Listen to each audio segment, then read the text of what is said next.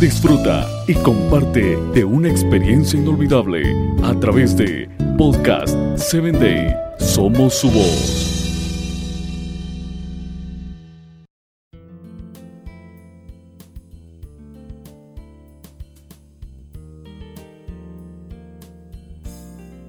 Hola mi querida amiga, bienvenida nuevamente a este episodio de Voces del Corazón.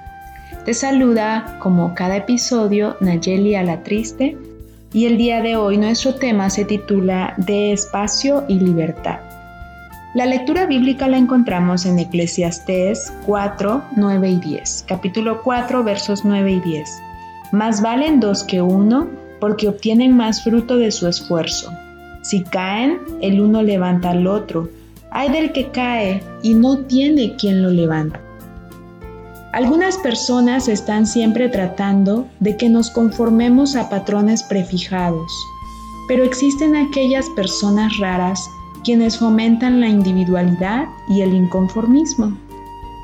Debemos pasar tiempo con personas que nos aceptan y nos afirman.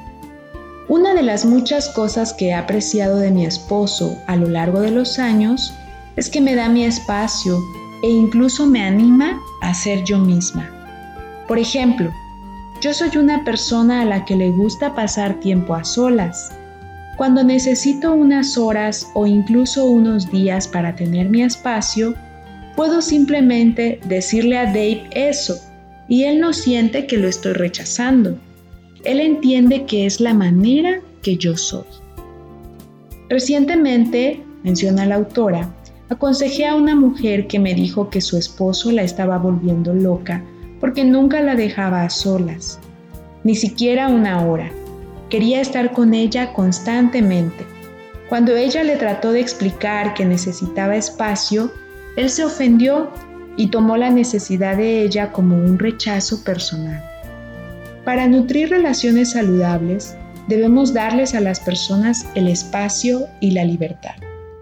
Quiero recordarte, querida amiga, que nuestras reflexiones de este de este podcast de Voces del Corazón están obtenidas de la autora Joyce Meyer, del devocionario Mujer Segura de sí misma. ¿sí? Y bueno, la importancia que ella menciona del hecho de dar ese espacio, esa libertad, incluso en las amistades o en cualquier otro tipo de relación, en las relaciones de pareja también. Qué importante es sentirnos aceptados y como nosotros somos, ¿sí? Y aceptar también a las personas como ellas son, con esa individualidad que cada una de ellas tiene. Muy bien. Bueno, vamos a orar para terminar en este día nuestra meditación.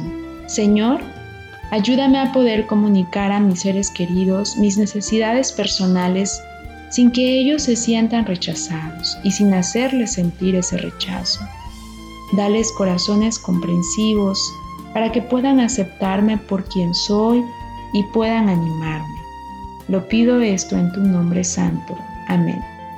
Que Dios te bendiga, querida amiga.